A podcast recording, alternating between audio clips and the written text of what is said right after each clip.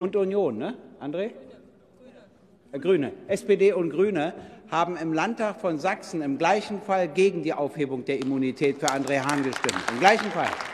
Und jetzt sage ich etwas zu Ihrem Argument, weil mich das ärgert, weil Sie sagen, es geht um die Privilegien für zwei Leute im Unterschied zu anderen. Ganz im Gegenteil. Wenn der Bundestag in diesem Falle gesagt hätte, wir heben die Immunität nicht auf, hätten wir allen anderen geholfen. Das wäre das Entscheidende gewesen.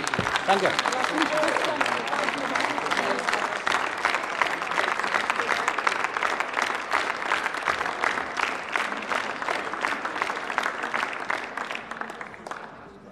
Dürfte ich mal ganz